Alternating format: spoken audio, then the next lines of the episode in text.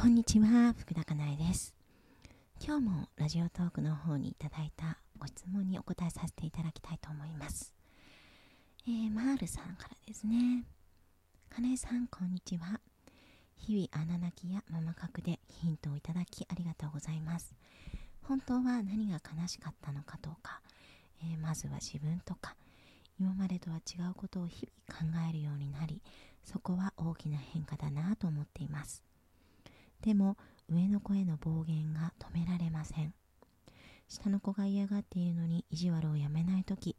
抑えられない怒りが急激に湧き爆発。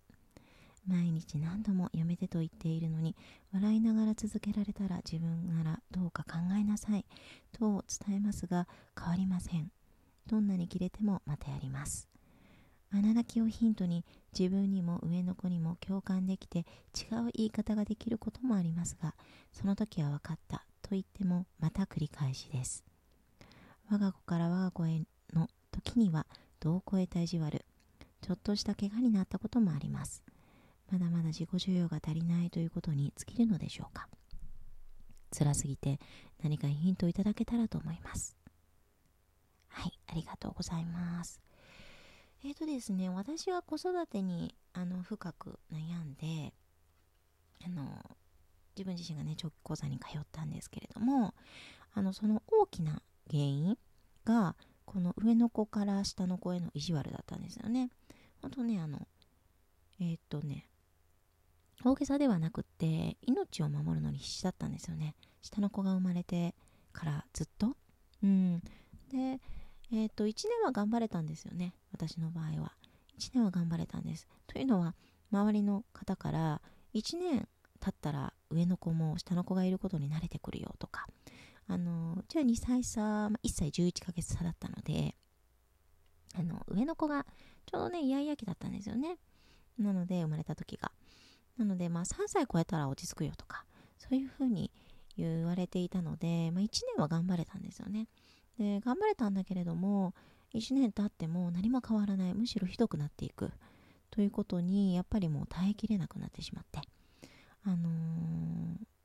プツッと何かが切れたんですよね。でもこれはやばいと。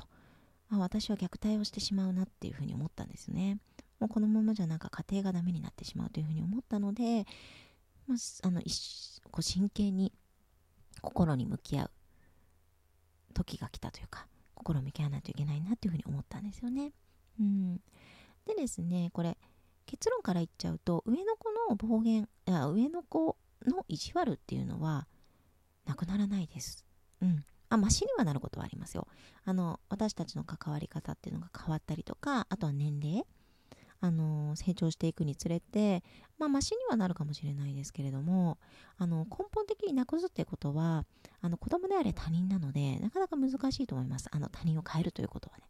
なのでこれが根本的になくなるってことはないかもしれないけれどもただ、えーと、私たちの捉え方だとか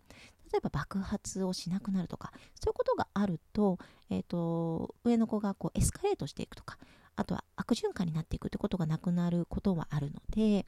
うん、変化はしていくと思います。でですね、じゃあどうしたらいいかっていうと、結局ね、私の怒りっていうのを普段ずっと我慢しているんですよね。まあ、我慢していることにももしかしたら気づいてないかもしれないんですよ。うん、私がすごく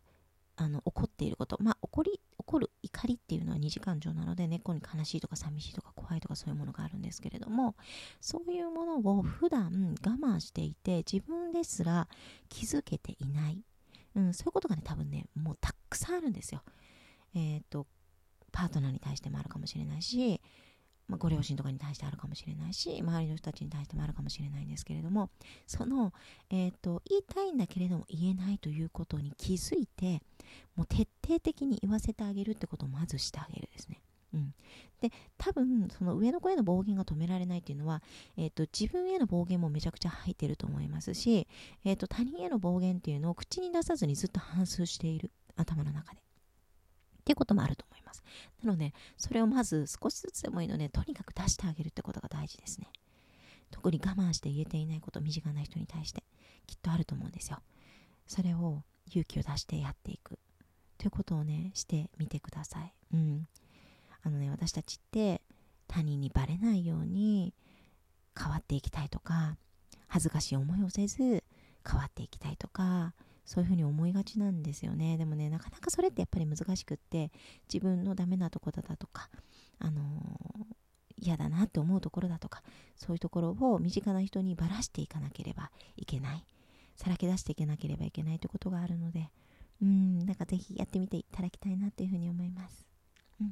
あとですね、あの、自分ならどうなるか、自分ならどうか考えなさいっていうのは子供には基本的には伝わらないんですよね。あの、それができないんですよね。他人の気持ちになるということが、まだ、月齢というか年齢的に。なので、えっ、と、私は悲しいとか、アイメッセージという、まあ、一般的には言われますけれども、その言い方の方がまだ伝わるというふうには言われています。うん。ママは悲しいとかね。うん。まあでも伝わってもね、あの、なかなかその、うん、大きな変化にはつながりにくいかもしれないので、もしよろしければ、あの、今日お話しさせていただいた内容について、えっ、ー、と、参考にしていただけたらなというふうに思います。はい、ありがとうございました。福田かなえでした。